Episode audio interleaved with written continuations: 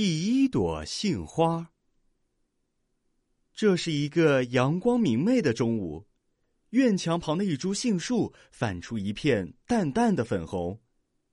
竺可桢爷爷从外面回来，看到杏花开了，便走进杏树数了数，已经有四朵花不同程度的展开了花瓣。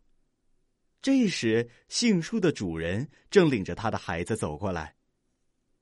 爷爷，您又看花了？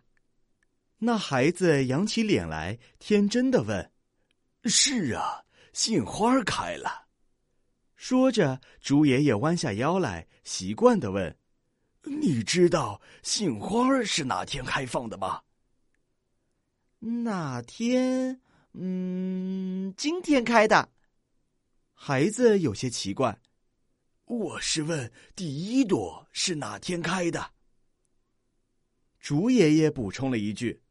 孩子回答不上来了，可是他不明白为什么要知道第一朵杏花开放的时间。我有用处，明年你可要留心点儿。时间像飞箭，转眼又是一年。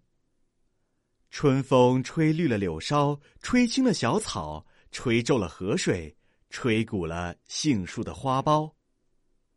这一天。竹爷爷正在书房里看书，忽然听见窗外一个小孩子的声音：“竹爷爷，竹爷爷！”是谁喊的这么急？他赶忙走出书房一看，就是前院的那个孩子。什么事情啊？竹爷爷，杏花开了。什么时候？刚才。是第一朵吗？是。竹爷爷顷刻间像年轻了几十岁，立刻兴冲冲的快步走到前院。阳光下的杏树捧出了第一朵盛开的杏花，多么美丽的杏花呀！竹爷爷走回书房，打开笔记本，郑重的记下了这个日子——清明节。竺可桢爷爷曾不止一次的说过：“我需要的是精确的时间。”搞科学研究不能使用“大概呀”“也许啊”这类字眼，也不能用“估计”和“推断”代替观察。竹爷爷正是通过常年的精确观察，才掌握了气候变化的规律。